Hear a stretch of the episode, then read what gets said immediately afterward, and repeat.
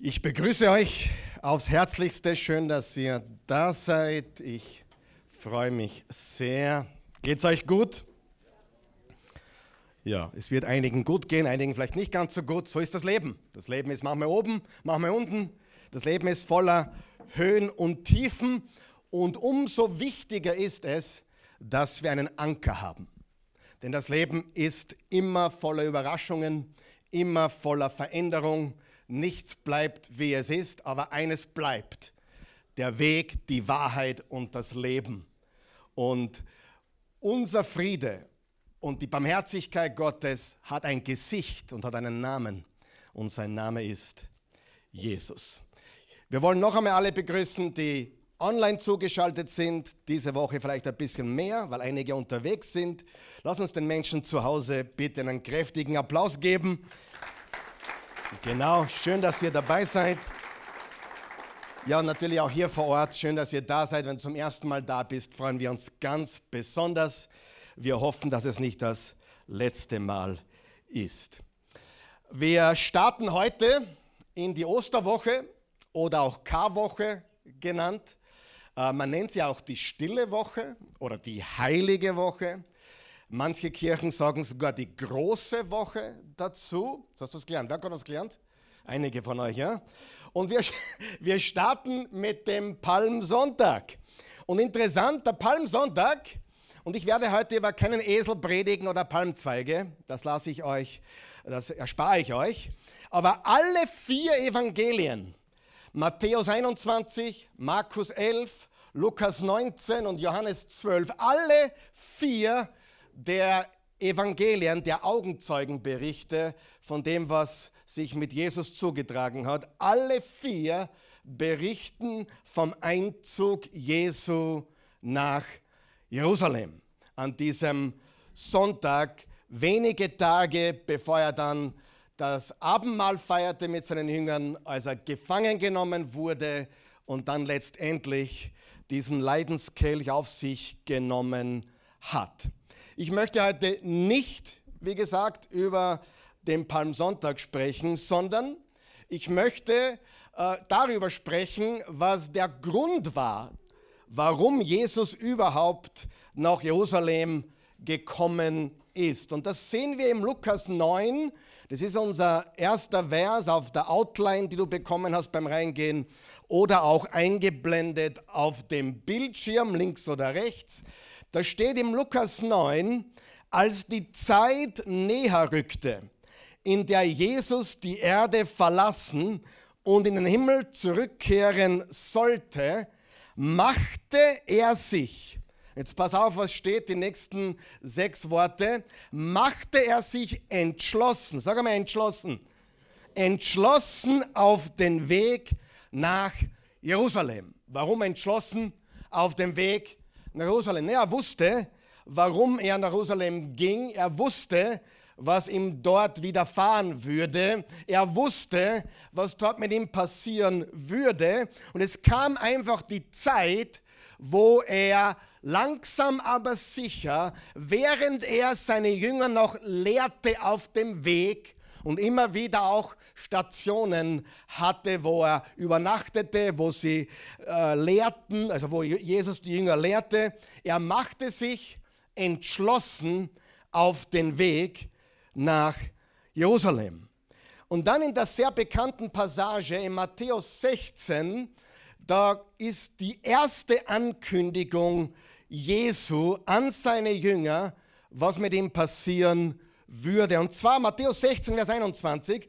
Von da an begann Jesus, seine Jünger darauf hinzuweisen, dass er nach Jerusalem gehen und von den Ältesten und Hohenpriestern und Schriftgelehrten vieles erleiden und dass er getötet und am dritten Tag auferweckt werden müsse. Also in diesem Vers haben wir eigentlich alles drinnen.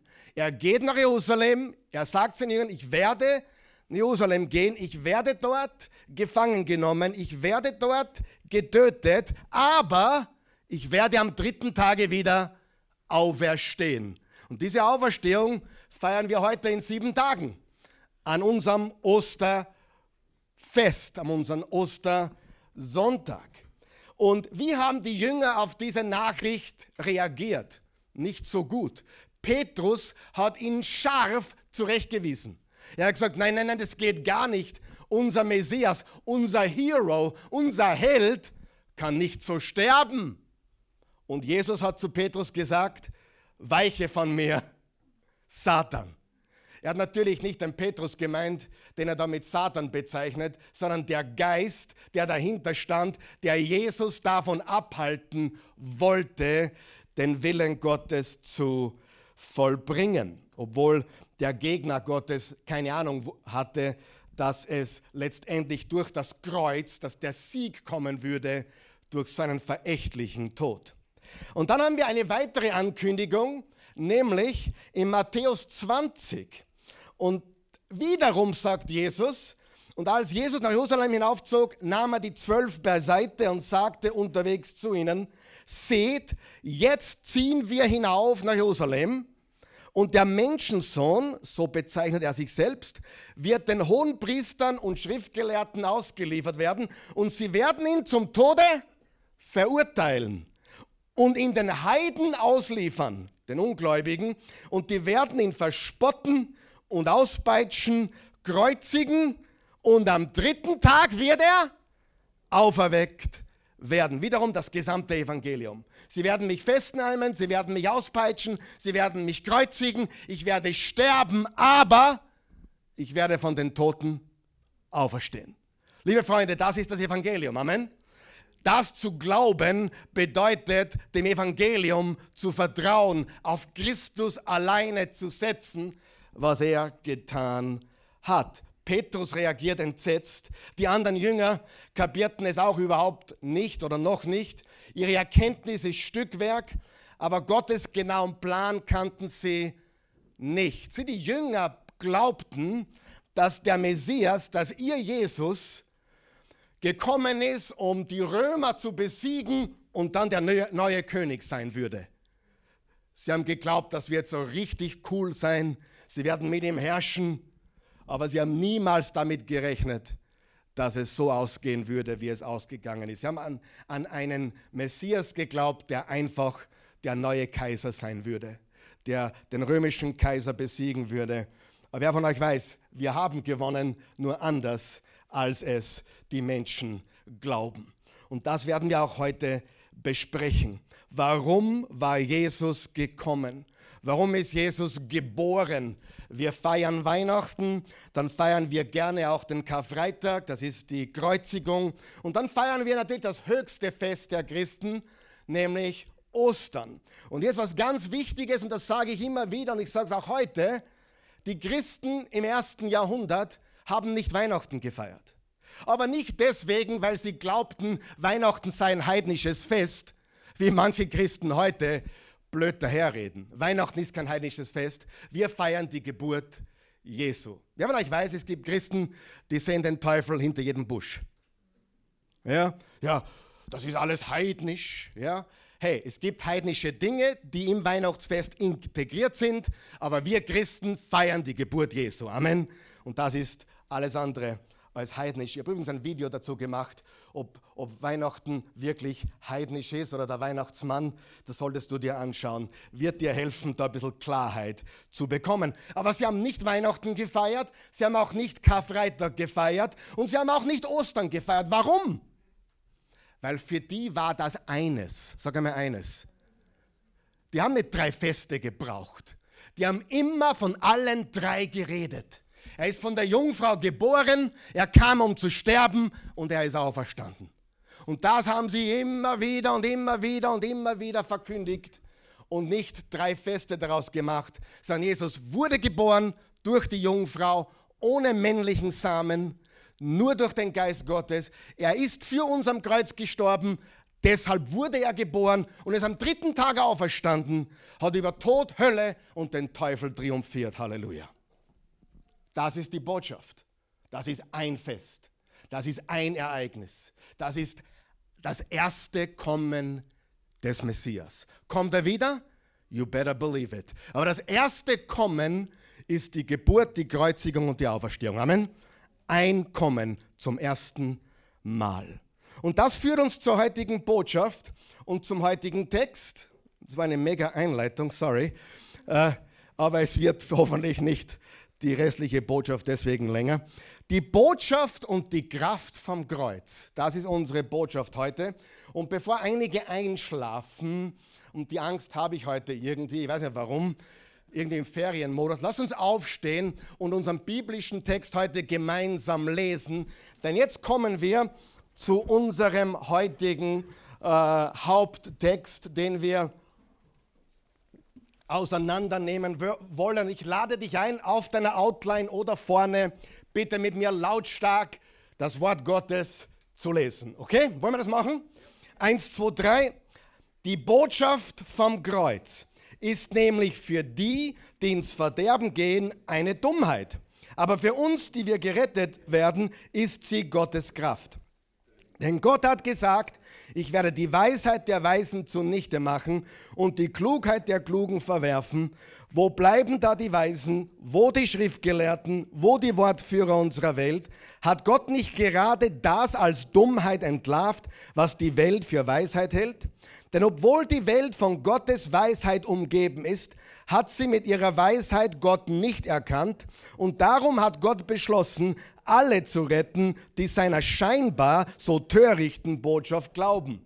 Die Juden wollen Wunder sehen, die Nicht-Juden suchen Weisheit. Aber wir verkündigen, dass gerade der Gekreuzigte der von Gott versprochene Retter ist. Für Juden ist das ein Skandal, für Nichtjuden eine Dummheit. Aber für die, die Gott berufen hat, Juden oder Nichtjuden, ist der gekreuzigte Christus Gottes Kraft und Gottes Weisheit. Denn was an Gott töricht erscheint, ist weiser als die Menschen. Und was an Gott schwach erscheint, ist stärker als die Menschen. Seht euch doch einmal eure Berufung an, meine Geschwister. Da gibt es nicht viele, die menschlich gesehen weise oder mächtig oder einflussreich sind. Nein, Gott hat gerade das auserwählt, was der Welt als dumm und schwach erscheint, um die Weisen und Mächtigen zu beschämen. Und was in der Welt keine Bedeutung hat, was verachtet wird, das hat Gott erwählt erwählt und das, was nichts für sie zählt, um das zunichte zu machen, was für sie zählt. Niemand soll sich vor Gott rühmen können. Euch aber hat Gott mit Christus Jesus verbunden, mit ihm, der uns zur Weisheit wurde, die von Gott kommt, zur Gerechtigkeit, zur Heiligkeit und zur Erlösung. Es sollte so kommen, wie geschrieben steht, wer sich rühmen will, der rühme sich des Herrn. Das ist das Wort des lebendigen Gottes. Bitte nehmt Platz und ich lese noch einmal Vers 18, denn Vers 18 ist die Quintessenz meiner heutigen Botschaft. Vers 18, die Botschaft oder das Wort vom Kreuz. Kommt auf die Bibelübersetzung an. Manche sagen die Botschaft vom Kreuz, manche so, sagen das Wort vom Kreuz ist nämlich für die, die ins Verderben gehen, eine Dummheit. Eine Dummheit. Also kein Wunder, wenn du Menschen kennst, die den christlichen Glauben als Dummheit sehen, denn für die Welt ist die Botschaft vom Kreuz eine Torheit. Aber für die von uns, die wir erkannt haben, dass Gott in seiner Liebe seinen Sohn sandte, um für uns zu sterben, ist es Gottes Kraft. Amen. Es ist die Kraft Gottes. Und für uns, die wir gerettet werden, ist sie Gottes Kraft. Liebe Freunde, ich will heute übers Kreuz predigen. Ist das okay? Die Botschaft und die Kraft vom Kreuz. Diese Botschaft ist zentral. Hinter mir siehst du ein Kreuz. Oft haben wir das Kreuz auch in dieser Ecke da drüben. Jetzt für die K-Woche haben wir es in die Mitte gerückt. Ich trage meistens ein Kreuz. Viele Menschen tragen ein Kreuz als Schmuckstück. Aber ich traue mir zu sagen, dass viele, die es als Schmuckstück tragen, gar nicht wissen, welche Botschaft das Kreuz wirklich enthält. Das Kreuz ist Gottes Kraft. Amen. Es ist unsere Hoffnung. Und dazu gleich mehr. Ähm, und das ist keine Botschaft, die für die meisten von euch etwas Neues ist. Ähm, es ist nichts Neues. Die Botschaft vom Kreuz ist für einen Christen absolut nichts Neues. Wir sollten uns aber immer wieder gegenseitig daran erinnern, was wir nie vergessen dürfen. Liebe Freunde, wir dürfen nie vergessen, welche Power und welche Message im Kreuz ist. Das Kreuz fehlt leider in vielen Predigten heute. Das Kreuz fehlt auch in viel von der Theologie heute. Zumindest hat das Kreuz nicht den Stellenwert, der ihm zusteht. Das Kreuz ist der Mittelpunkt, ist die zentrale Botschaft unseres Glaubens. Amen. Das ist so unendlich wichtig. Ich möchte drei Beobachtungen mitgeben, ganz kurz einmal als die ersten drei Punkte. Und bitte gut aufpassen, was ich jetzt sage. Äh, wir, wir sind nicht gegen andere Religionen. Wir haben nur verstanden, dass es nur eine Wahrheit gibt. Ja? Und das ist ganz wichtig. Äh, wir sind keine Religionsbasher oder sonst irgendetwas. Wir wollen die Wahrheit verkündigen und die Wahrheit ist Jesus. Amen. Und du musst auch wissen, äh, wenn du populär sein willst, musst du sagen, was populär ist. Aber wenn du die Wahrheit sagen willst, musst du die Wahrheit sagen und die ist leider nicht immer populär. Stimmt das? Ja? Es ist leicht äh, mitzuschwimmen mit der Masse. Es ist leicht mitzuschwimmen mit Esoterik und New Age und, und dem Medien-Mainstream, den wir heute haben. Es ist viel schwieriger, für die Wahrheit zu stehen und sich nicht zu beugen, sondern ich stehe, auch wenn es mich alles koste, ich stehe für die Wahrheit. Halleluja. Das Erste, was wir wissen müssen, ist, das Kreuz wird von anderen Religionen abgelehnt. Ja oder nein? Stimmt das? Definitiv. Das ist keine Erfindung, das ist keine Dichtung, das ist nicht böse gemeint. Die, das Kreuz wird von anderen Religionen abgelehnt. Ich gebe ein paar Beispiele. Der Islam lehnt die Vorstellung eines Retters, der unsere Schuld und Sünde getragen haben soll, total ab. Wer weiß das? Der Islam lehnt das komplett ab. Im Koran steht, jeder wird die Früchte seiner eigenen Taten ernten. Und deshalb gibt es keine Notwendigkeit, laut Koran, laut Islam, für einen Retter. In der Tat ist es für einen Muslim, einem äh, Muslim, undenkbar, dass ein bedeutender Prophet Gottes ein so schändliches Ende nehmen sollte. Das geht einfach nicht. Ein Prophet Gottes kann nicht so sterben. So steht es im Koran geschrieben. Ich glaube, es steht sogar in der Sure 457, steht, er wurde nicht gekreuzigt, sie bilden sich das nur ein. Habe ich diese Woche gelesen. Freunde, das ist nicht böse gemeint, das ist nicht gegen das, was die Medien dir sagen, das ist einfach Faktum und jeder, der den Koran gelesen hat, jeder, der den Islam kennt, weiß, der Gekreuzigte hat dort keinen Platz. Okay? Das ist nicht derselbe Gott, es ist nicht dieselbe Religion, ich sage es einmal auf Mundort, das ist ganz was anderes. Sagen wir das gemeinsam. Das ist ganz was anderes. Ja? Sind wir uns da einig? Nicht böse, ich habe viele Freunde, die sind Muslim. Ich habe Freunde in der Türkei, die ich liebe sie. Sind die nettesten Menschen der Welt. Auch hier in Wien findest du sehr wohl viele, die sehr cool sind. Die Frage ist nur, ob sie den richtigen Glauben haben. Und die Frage ist, ob das der gleiche Gott ist. Und die Antwort ist ganz und deutlich nein. Liebe Freunde, bitte, nicht alle Religionen sind gleich, okay? Das ist eine Lüge der Zeit.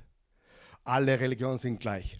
Der Hinduismus äh, akzeptiert zwar die Historizität des Todes Jesu, also der Hinduismus glaubt, es gab Jesus und er starb, lehnt jedoch dessen rettende Bedeutung ab.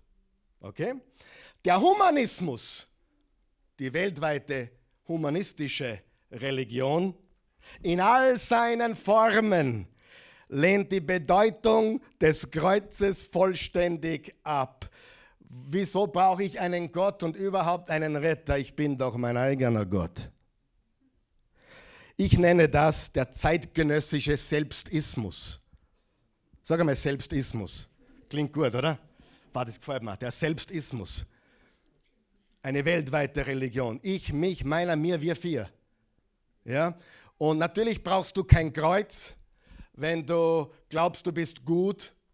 So viele Gutmenschen in der heutigen Zeit. Ich kann euch eines verraten, ich habe viele Gutmenschen kennengelernt und die, die Toleranz schreien, wenn du aber dann sagst, ich glaube an, eine, an einen Gott und eine Familie, dann sind sie plötzlich die untolerantesten überhaupt. Probier's einmal. Die größten Toleranzschreier sind die intolerantesten von allen. Warum? Weil Toleranz, so wie es die Welt versteht, mit Liebe rein gar nichts zu tun hat. Liebe ist nämlich nicht tolerant. Wenn mein Bub, der Elfjährige, zu Mitternacht heimkommt, dann lernt er meine Intoleranz kennen. Dann gebe ich ihm ein bisschen Wahrheit, weil die braucht er viel mehr als meine Toleranz. Amen. Das ist ganz, ganz wichtig. Toleranz ist nicht dasselbe wie Liebe. Im Gegenteil, oft versteckt sich Selbstsucht in der Mainstream-Toleranz. Weil ich, mich, meiner, mir, wir vier wollen tun, was wir vier wollen tun. Das war jetzt nicht Deutsch, aber ich habe es verstanden. Ein sehr arroganter Professor von Oxford, der lebt nicht mehr, hat einmal Folgendes gesagt. Jetzt schnall dich bitte an. Das Christentum ist die schlimmste aller Religionen, weil es an der Erbsünde festhält und auf, und auf der stellvertretenden Sühne, das ist, was Jesus getan hat für uns, stellvertretende Sühne beruht. Beide Ideen, sowohl Erbsünde wie stellvertretende Sühne, sind intellektuell verächtlich und moralisch unverschämt, sagt ein gescheiter Oxford-Professor und wettert gegen das Christentum. Das Erste, was wir ganz klar festhalten müssen, das Kreuz wird von allen anderen Religionen abgelehnt. Jetzt habe ich noch ein Wort hinzugefügt, hast du es gemerkt? Nämlich allen. Es gibt nur einen Glauben und eine Religion, die ein Kreuz hat, und das ist der Glaube an Jesus Christus. Amen. Ja, es gibt christliche Sekten, da hast du recht.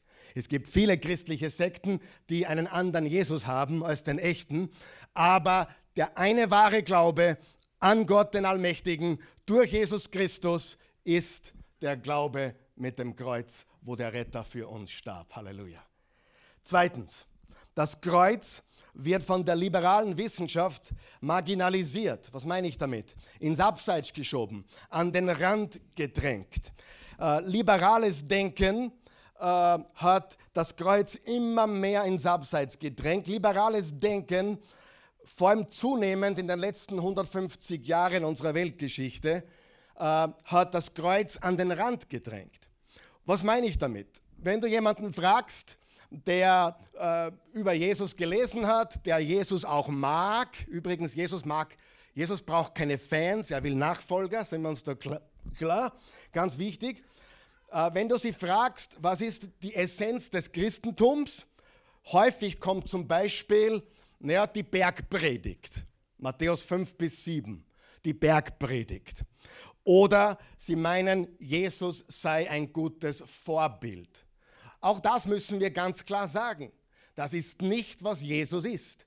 Jesus ist nicht die Bergpredigt.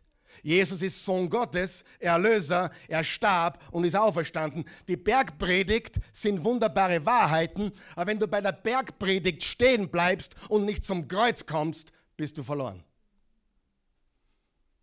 Die klügsten Bibelsprüche helfen dir nichts ohne Kreuz.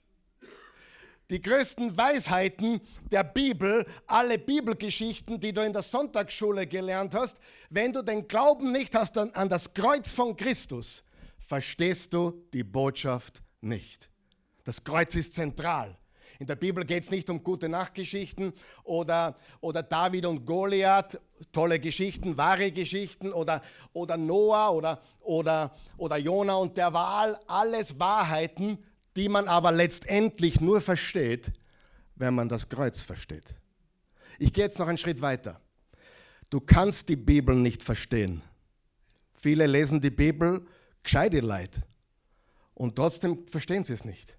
Warum? Weil sie das Kreuz nicht verstehen. Die Bibel, vor allem das Alte Testament. Wenn du ein solides Verständnis vom Kreuz hast, was dort passiert ist, plötzlich, sag einmal plötzlich, ist das Alte Testament für dich schlüssig und logisch. Denn der Mensch ist verloren. Altes Testament, Tohu Wabohu, Mord und Totschlag. Warum? Weil der Mensch ein verflixter Sünder ist. Aber durch Jesus kam das Neue Testament. Amen. Sie, Menschen lesen das, die Bibel, ohne das Kreuz zu verstehen, ohne Jesus zu verstehen und kommen weg und sagen, es ist ein blutiges Buch. Logisch, weil wir in einer blutigen Welt leben. Und das Alte Testament sagt uns nur, was passiert ist. Und der verlorene Mensch begeht Ehebruch. Der verlorene Mensch lügt. Sogar der König David im Alten Testament hat diese Dinge getan. Er hatte noch keinen Erlöser. Amen. Und wir verstehen das erst, dass wir alle Sünder sind, wenn wir das Kreuz verstehen. Drum kann ein Gutmensch nie die Bibel verstehen. Ein Gutmensch kann nie die Bibel verstehen. Ein gesetzlicher, ich bin eh so gut. Wer kennt ein paar Leute, die eh sagen, sie sind so gut? Kennst du ein paar? Niemand? Bin ich der Einzige? Oder wer, wer kennt ein paar, die zumindest glauben über sich? Wisst ihr, dass die am weitesten weg sind von allen? Die Gutmenschen sind am weitesten vom Evangelium weg. Die sind sogar weiter weg wie der Verbrecher. Warum? Der Verbrecher weiß, er ist ein Verbrecher und er braucht Vergebung. Amen. Das ist der große Unterschied. Und ähm, also Jesus ist kein Vorbild. Er ist auch nicht die Bergpredigt.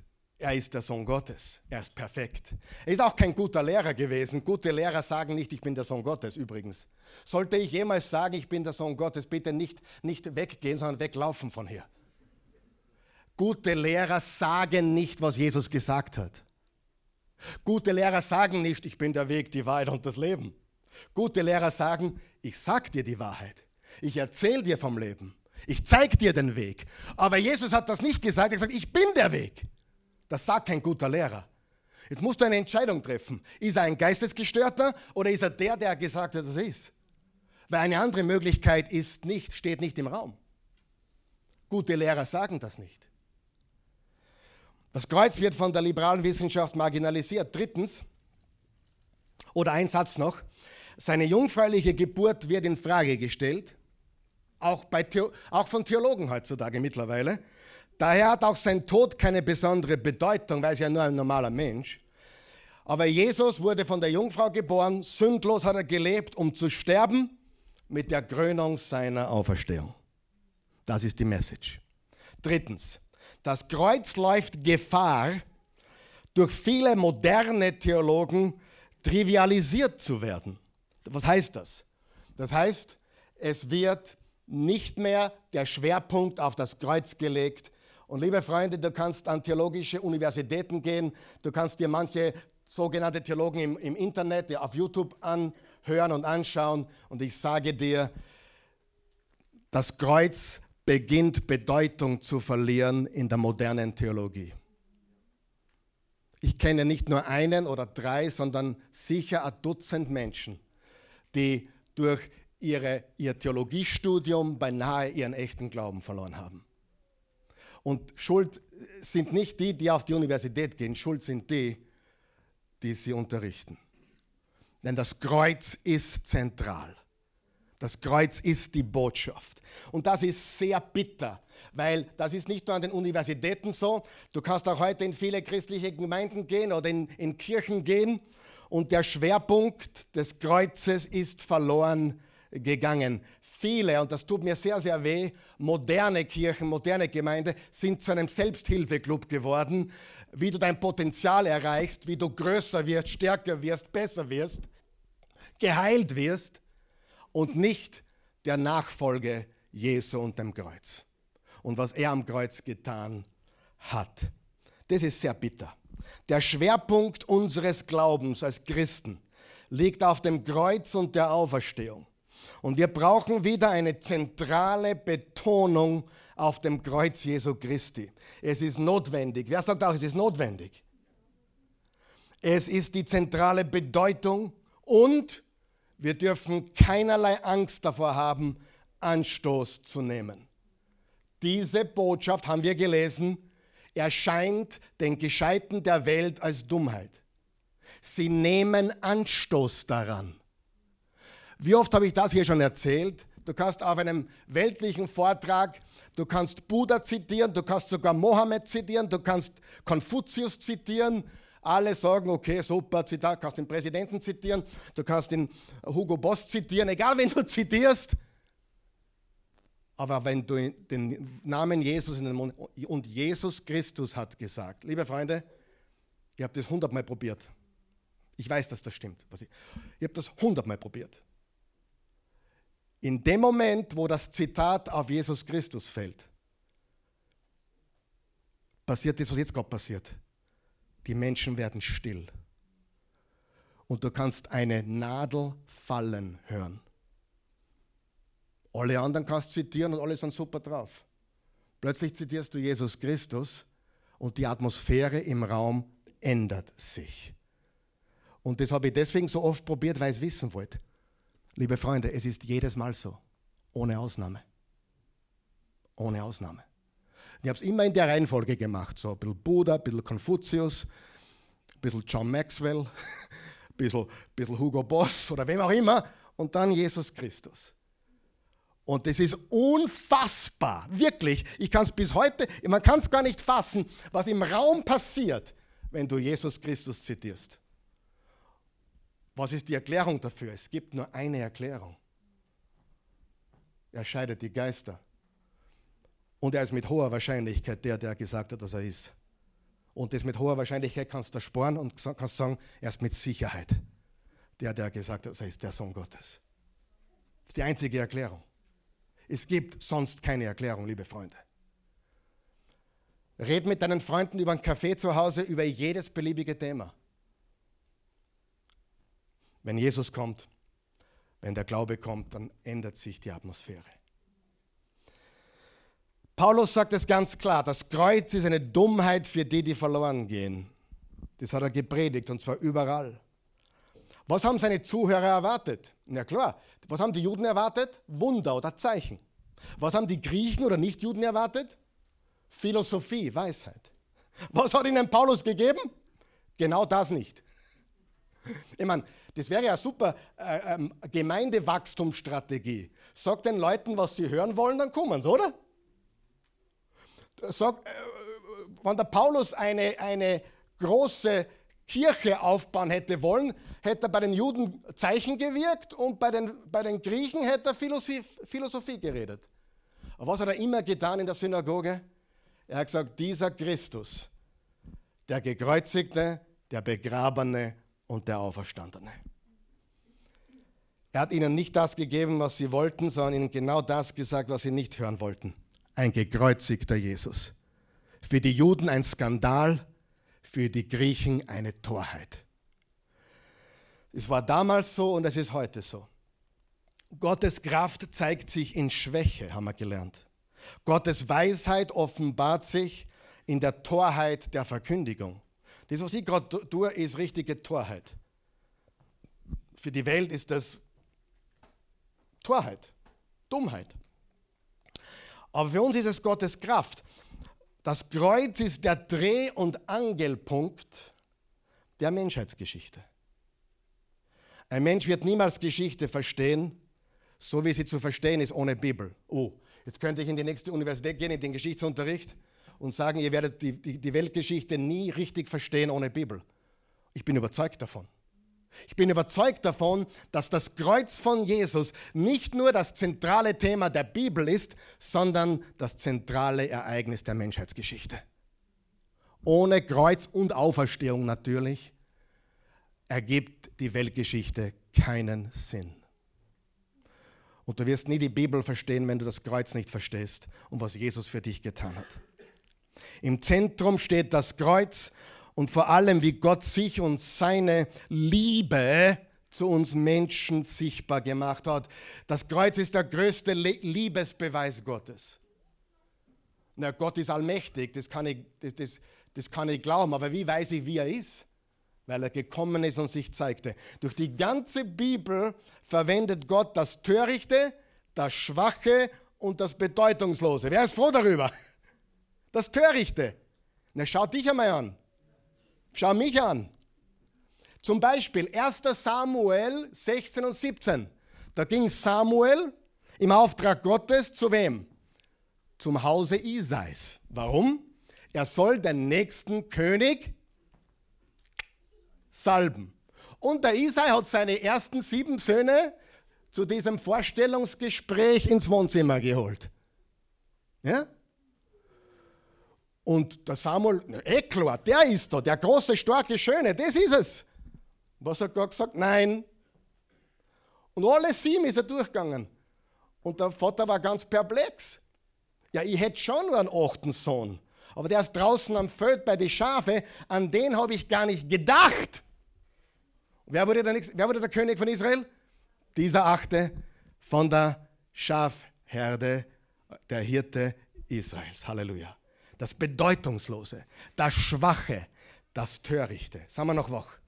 Wer hätte gedacht, dass die Probleme unserer Welt ihre ultimative Antwort finden in der Hinrichtung eines unschuldigen Zimmermannes aus Galiläa anno 30 bis 33 nach Christi. Wer hätte das gedacht? Und durch die Verkündigung dessen, was er getan hat am Kreuz, alle, die daran glauben, ewiges Leben haben, Erlösung haben und die Ewigkeit gesichert ist. Wer glaubt es? Wer kann das glauben? Wer hätte gedacht, dass die Lösung in der Hinrichtung des Zimmermanns ist? Egal wo Paulus hingeht, und Paulus war ein gescheiter Mann. Um das zu relativieren, Paulus studierte unter Gamaliel. Das ist so, wie wenn heute jemand auf die Harvard, Yale und Princeton gleichzeitig gehen würde. Paulus war brillant. Paulus war nicht irgendein leichtgläubiger, naja, Glaube ist was für Schwache. Nein, Paulus war brillant. Er hat Jesus gesehen auf dem Weg nach Damaskus. Seine Welt wurde erschüttert. Und er glaubte vorher schon an Gott, aber als Jesus ihm erschien, hat er begonnen, an den Erlöser zu glauben. Was hat er verkündigt überall? In jeder Synagoge, er zeigt von der Schrift immer wieder, egal wo er war, er zeigt von der Schrift, dass dieser Jesus der Messias ist. Ja, wir erzählen Menschen, dass Christus in ihrem Herzen leben möchte. Bist du nicht froh, dass Jesus in deinem Leben leben möchte? Wenn du an ihn glaubst, lebt er in dir. Aber zuerst müssen sie wissen, dass er in die Welt kam und lebte, starb und wieder auferstand. Das ist das historische Fundament. Ja, und ich habe gesagt historisch. Wenn du da bist und noch nicht glaubst und du glaubst, die Geschichte Jesus sei eine Erfindung oder nur in der Bibel, wake up. Jesus Christus, sein Wirken, sein Tod am Kreuz ist eine etablierte Tatsache der Geschichte. Und ich glaube nicht, weil ich es in der Bibel gelesen habe, ich glaube, weil es wirklich passiert ist. Das ist das historische Fundament, das uns die Autorität verleiht, Menschen zu ermutigen, ihn aufzunehmen. Er sagt, ich habe nur eine Botschaft, Jesus Christus, und ihn gekreuzigt. Im 1. Korinther 2, Vers 2 und 5 steht, da sagt Paulus wieder an die Korinther. Übrigens, Korinth war eine Stadt ähnlich wie Amsterdam, Wien oder Kopenhagen heute. Sin City. Las Vegas. Miami. Korinth war eine Sin City. Da gab es alles, was es heute gibt. Spielen, Prostitution, Banken, Money, Sex, Drugs and Rock and Roll. That's why you go to first. Darum gingst du nach Korinth, weil du wolltest einmal so richtig. What happens in Korinth stays in Korinth. Das war Korinth. Und Paulus sagt ihnen im Vers, Kapitel 2, Vers 2, denn ich hatte mich entschlossen, unter euch nichts anderes zu kennen, außer Jesus Christus und ihn als gekreuzigt. Seid ihr noch wach? Gekreuzigt. Denn euer Glaube sollte sich nicht auf menschliche Weise gründen, sondern auf die Kraft Gottes. Schwäche, Torheit, Freunde, nichts schaute weniger aus wie ein Messias, wie der Mann in der Mitte. Niemand ist dort hingegangen und gesagt, oh, das muss der Messias sein. Come on. Er hat alles andere als so ausgeschaut wie der prädestinierte Messias. Niemand dachte, hm, das muss er sein. Schaut wie ein Messias aus. Nein. Wiederum, die Schwäche brachte den Sieg. Gott verwendete das Törichte, das Schwache. Schau in den Spiegel. Da stimmt was nicht. Du bist nicht überzeugt? Warte noch ein bisschen. Ein paar Jahre, lass noch ein paar, ein paar Jahre vergehen und da kommst du da drauf. Da stimmt was nicht. Die zwölf Apostel waren eine Katastrophe. Aber Gott verwendete sie. Und heute, ich brauche nur mich anschauen. Was bedeutet diese Botschaft für den Ungläubigen? Reden wir darüber. Erstens, auf deiner Outline, die Botschaft des Kreuzes zeigt den ernsten Zustand des Menschen, der Ernst der Sünde. Der Mensch, der in Rebellion gegen Gott ist, der von Gott entfremdet ist und gebrochen ist. Und es brauchte den Tod eines vollkommenen Stellvertreters. Liebe Freunde,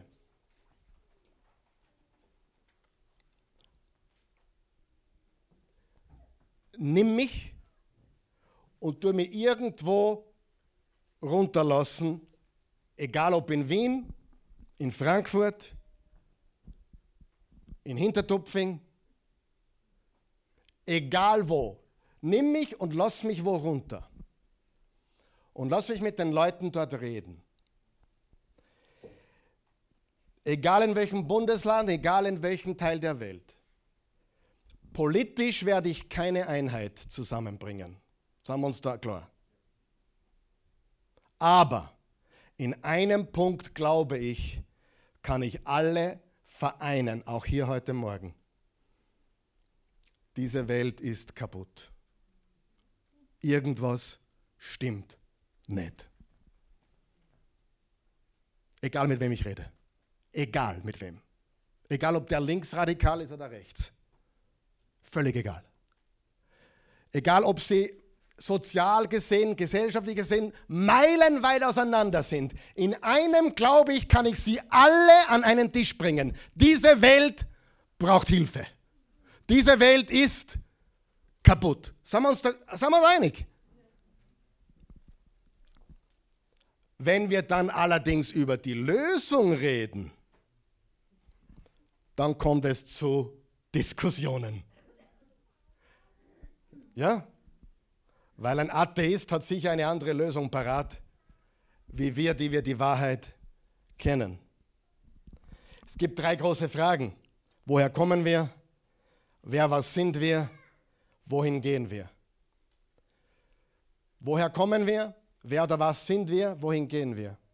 Der durchschnittliche Millennial, der durchschnittliche 30-Jährige hier in Wien auf den Straßen von hat keine Antwort auf die drei Fragen.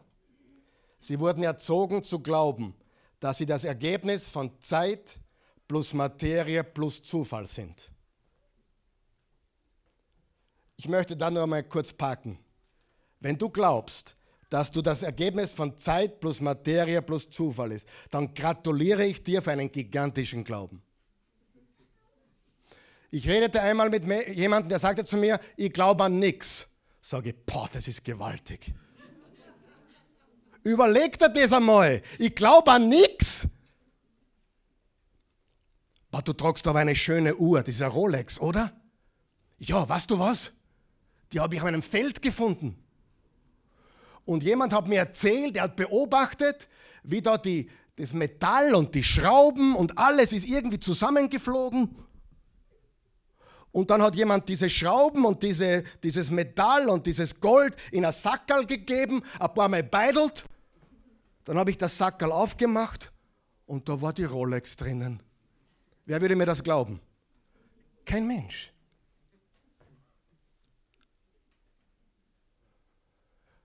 Und ich möchte dir was sagen. Das klingt jetzt komisch, aber vielleicht auch ein bisschen schwierig. Ich fühle mich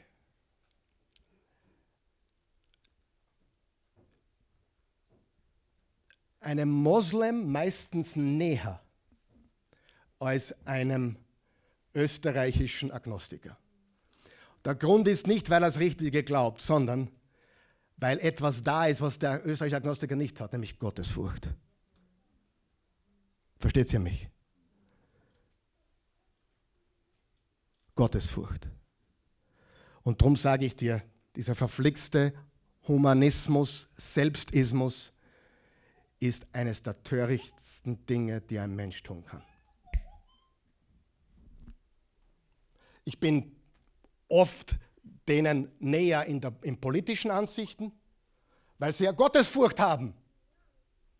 Darum gibt es da oft Parallelen, was man in der Politik sieht. Versteht ihr, was ich sage? Aber einem österreichischen linksradikalen Agnostiker, hallo, wo ist die Gottesfurcht? Wir brauchen keinen Gott. Wir sind Gott.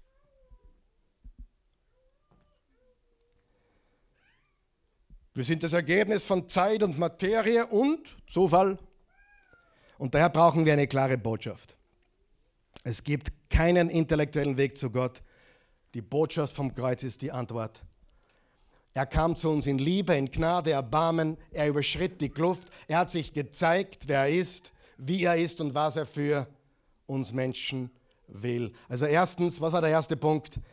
Die Botschaft des Kreuzes zeigt den ernsten Zustand des Menschen. Zweitens, die Botschaft vom Kreuz zeigt die absolute Notwendigkeit von Gottes Gnade. Sieh, wir predigen entweder, was die Bibel sagt. Was sagt die Bibel? Der Mensch hat gegen Gott rebelliert. Von Natur aus ist er seinem Gericht äh, unter seinem Gericht unverloren. Und dass der gekreuzigte Jesus unsere Schuld und Sünde trug, dass jeder, der ihm voll und ganz vertraut und was er getan hat, darauf zählt und vertraut und glaubt, dass er der Erlöser ist für uns. Das ist die Botschaft.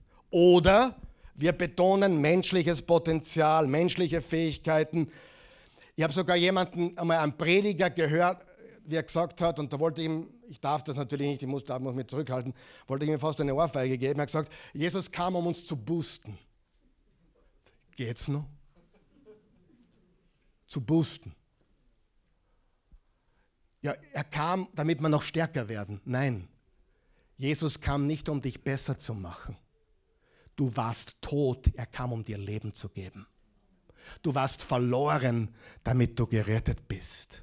Du warst in Finsternis, damit du ins Licht kommst. Jeder, der predigt, Jesus macht dich besser, predigt nur die halbe Wahrheit. Nachdem du errettet bist, macht er dich besser. Gott sei Dank. Amen. Aber die Botschaft ist nicht, folge Jesus und werde besser. Die Botschaft ist, du bist verloren in Rebellion, du bist ein Sünder, du brauchst Gnade. Jesus ist der Weg.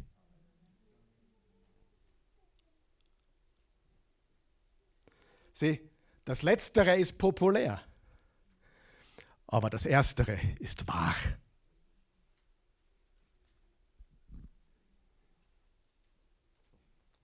Willst du populär oder, oder wahr? Und drittens, die größte Botschaft vom Kreuz, ah, die Botschaft vom Kreuz ist die größte Gelegenheit für jeden Menschen um Frieden mit Gott zu schließen. Du bist heute da, du weißt nicht, wo du hingehst. Ich kann es dir sagen. Wenn du Jesus Christus vertraust, verbringst du die Ewigkeit mit ihm. Wenn du ihm nicht vertraust, dann lebst du getrennt von ihm. Im 2. Korinther 5 steht, es ist die Botschaft der Versöhnung. In der Apostelgeschichte haben die Jünger gepredigt, dieser Jesus, den ihr gekreuzigt habt, ist Herr und Christus. Was ist Christus? Der Gesalbte, der Messias. Und ihre Antwort war, was sollen wir tun? Was war die Antwort? Kehrt um, glaubt an ihn und lasst euch taufen. In dieser Reihenfolge. Kehrt um, glaubt an ihn und lasst euch taufen. Lies die Bibel. In der Bibel wurden keine Babys getauft. Die wurden als erwachsene Menschen getauft, die wissen, was sie tun. Glaube, nicht die Eltern lassen mich zum Priester bringen und dann ein bisschen ausspritzen. Habe hab ich auch erlebt, bin nicht dagegen, um Himmels Willen, mache es fürs Fotoalbum schön. Dann hoffentlich gibt es anschließend ein kurzes Essen, ja, alles klasse. Aber es hat keine Bedeutung, denn das Baby weiß nicht, was es tut. Kehrt um, glaubt und lasst euch taufen. Immer wieder.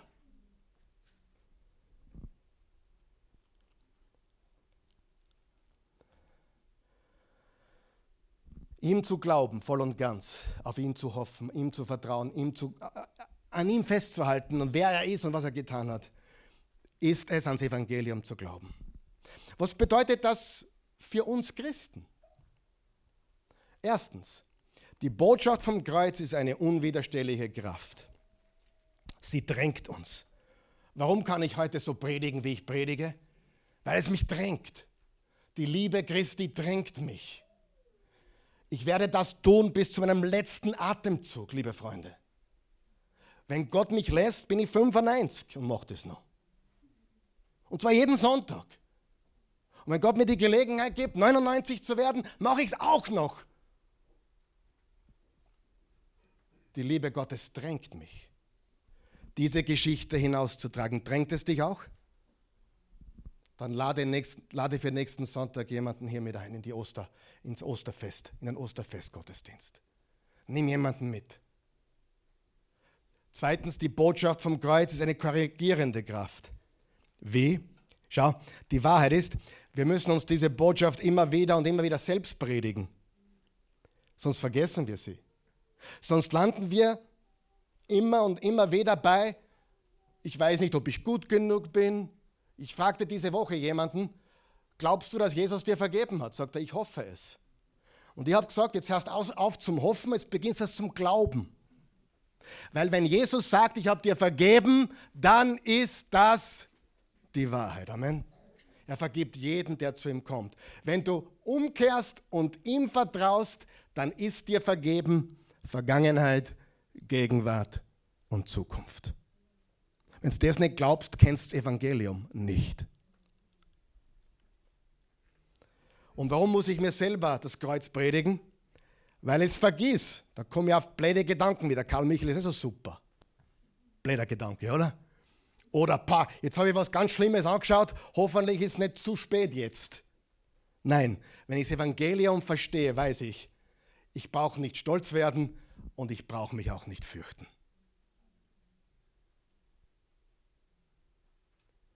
Warum bist du da?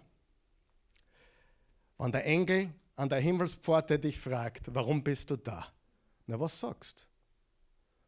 Ich war so gut. Tschüss.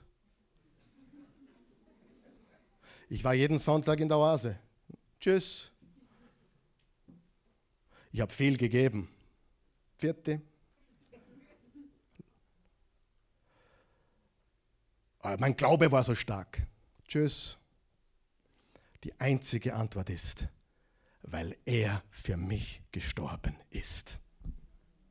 Der Satz darf nie mit ich beginnen, er muss immer mit er beginnen. Er hat für mich bezahlt. Weißt du, ich habe schon ein paar Familienangehörige, die mir vorausgegangen sind. Und wenn ich hier abtrete, werde ich sie aufsuchen, ganz schnell. Aber weißt du, nachdem ich meine ganze Familie durch habe, wem ich als erster suchen werde? Den Jesus schauen wir als erster an. Jesus, dann meine Familie. Den ersten, was ich aufsuchen werde, ist der Typ neben Jesus am Kreuz. Da waren drei Kreuze. Der in der Mitte ist für die Sünden der Menschen gestorben. Der auf der einen Seite ist leider in seinen Sünden gestorben. Und der andere ist seinen Sünden gestorben und hat Jesus angenommen. Was hat Jesus zu ihm gesagt? Pa, hast du Pech. Du hast richtig Pech, weil wir können dich nicht mehr taufen und Firmen und Erstkommen. Alles zu spät. Sorry. Na, was hat Jesus gesagt? Noch heute. Noch heute wirst du mit mir im Paradiese sein. Jetzt, ich möchte dann fragen, du, was hat denn der Engel zu dir gesagt, wie du gekommen bist? Ja, das war ganz komisch. Ich, bin, ich war an der Himmelspforte und dann begrüßt mich der Engel und sagt, oh, warum bist du da? Ich gesagt, ich weiß nicht. Ja, stopp einmal, ich muss jetzt meinen Vorgesetzten schnell holen, heute ist ein Engel Vorgesetzten. Ja, warum bist du da? Ich weiß es nicht. Ja, was machen wir mit dem? Na, warum bist du da? Und weißt du, was er gesagt hat? Der Mann in der Mitte am Kreuz hat zu mir gesagt, dass ich kommen darf.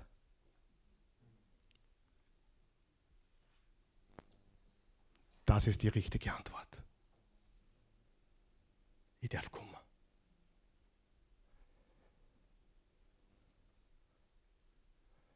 Das ist die sichere Kraft, die wir haben, die Gewissheit, die Zuversicht. Deshalb verkündigen wir. Ich bin da, weil er gesagt hat, dass ich kommen darf. Er hat gesagt, noch heute wirst du mit mir im Paradies sein.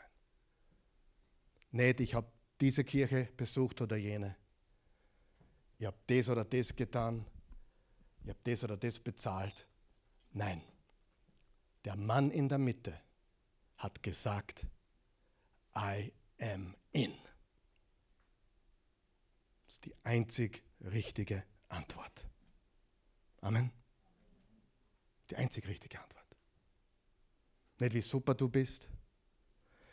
Die von euch, die mich kennen, ihr wisst, ich habe es mit Kirche so, so weit.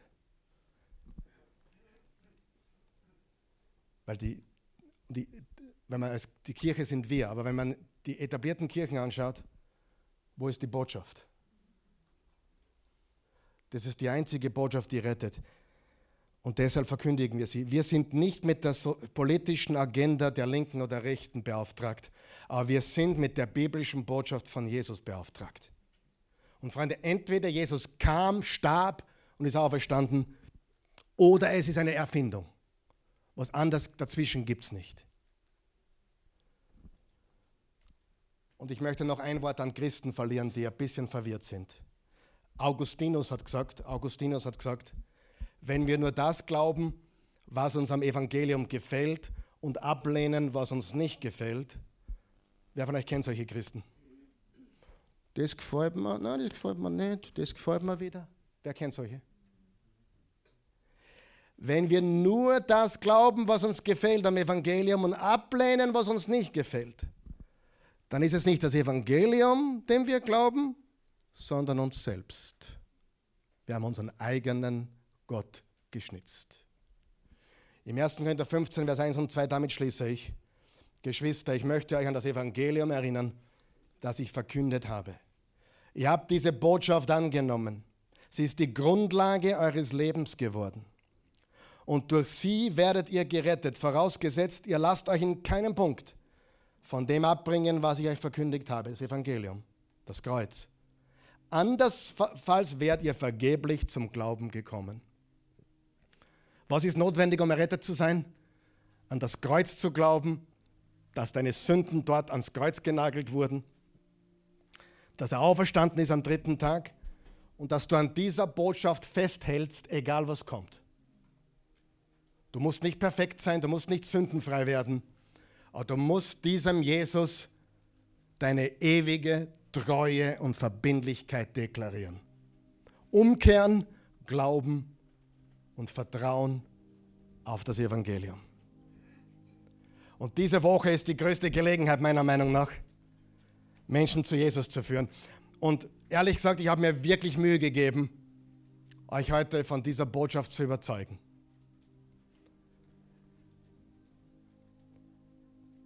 Wenn der Dieb, der Verbrecher am Kreuz, der nie eine Kirche gesehen hat, nie eine Bibel gelesen hat, nie getauft wurde, nie gefirmt wurde, nie mit Christen umgeben war, wenn, wenn Jesus zu ihm sagt, du darfst kommen, dann sagt er auch zu dir, du darfst kommen. Aber was hat dieser Verbrecher gesagt? Herr, denk an mich. Jetzt kommt was ganz Spannendes. Im Lukas-Evangelium steht, dass der eine gewettert hat, geschimpft hat, der andere hat, hat ihn zurechtgewiesen und gesagt, hey, das ist der Herr. Im Matthäus-Evangelium steht, dass beide geschimpft haben. Widerspruch der Bibel, ich habe es gewusst. Nein, gar nicht. Der ist am Kreuz draufgekommen, wer Jesus ist. In absolut letzter Sekunde. Er hat auch gelästert. Vielleicht hast du Gottes, Gott gelästert. Vielleicht warst du oder bist du ein Lästerer. Kehr um. Er liebt dich. Das Kreuz ist deine einzige Rettung. Du bist kein guter Mensch. Ich bin kein guter Mensch. Wir sind alle verloren und haben die Herrlichkeit Gottes verloren. Ein guter Mensch zu sein, ist einfach nicht die Wahrheit. Und wir Christen sollten, lass uns aufstehen bitte, wir Christen sollten diese Woche Leute finden und sagen, hey, ja, sag, hey, komm her. Ich, komm her, komm her, komm her. Hey, ich habe einen guten Freund, einen wirklich guten Freund. Wenn du möchtest, stelle ich ihn dir vor.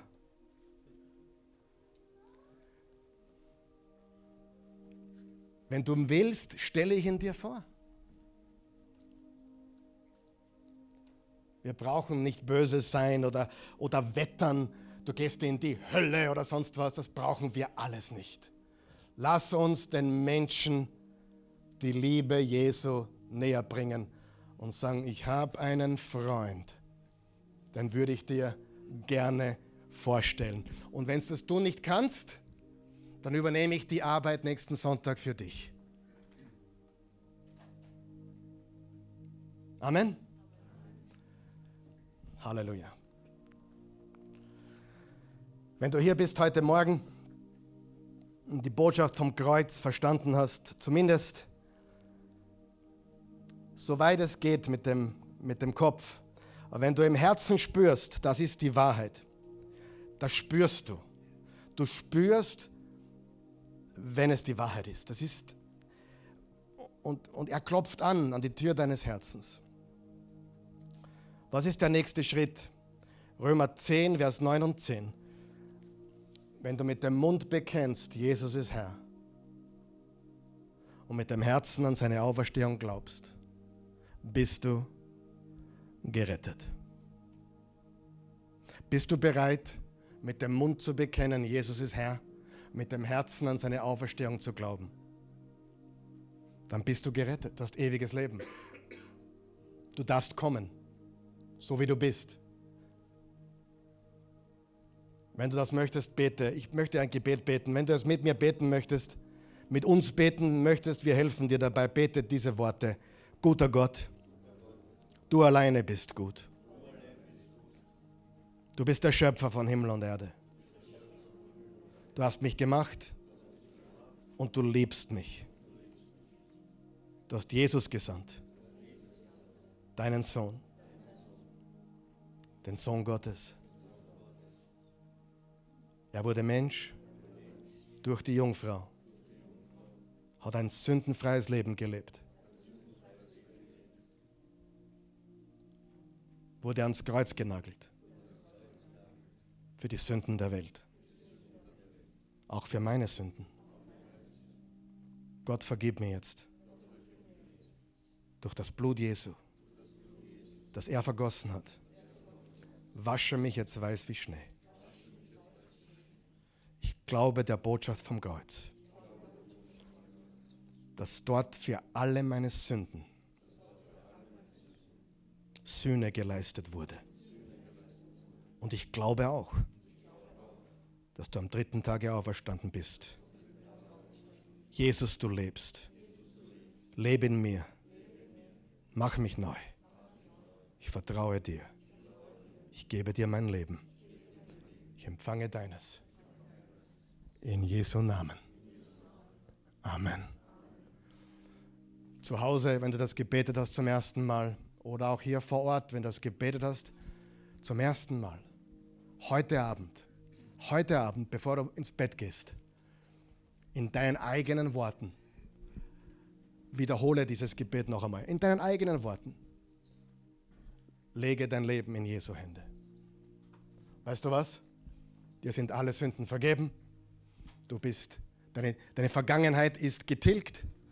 Deine Gegenwart wird mit Sinn erfüllt. Du weißt, woher du kommst, wer du bist, Ebenbild Gottes und wohin du gehst. Du darfst kommen und deine Zukunft ist für immer gesichert. Freunde, wenn das nicht die Lösung für unsere Welt ist, dann weiß ich nicht, was ist. Weil alles andere haben schon probiert und das hat nicht funktioniert. Und je gescheiter der Mensch wird, umso weiter bergab gehen wir anscheinend. Weil die Probleme der Welt nicht hier gelöst werden. Die Probleme der Welt wurden am Kreuz gelöst. Das ist die einzige Hoffnung. Amen.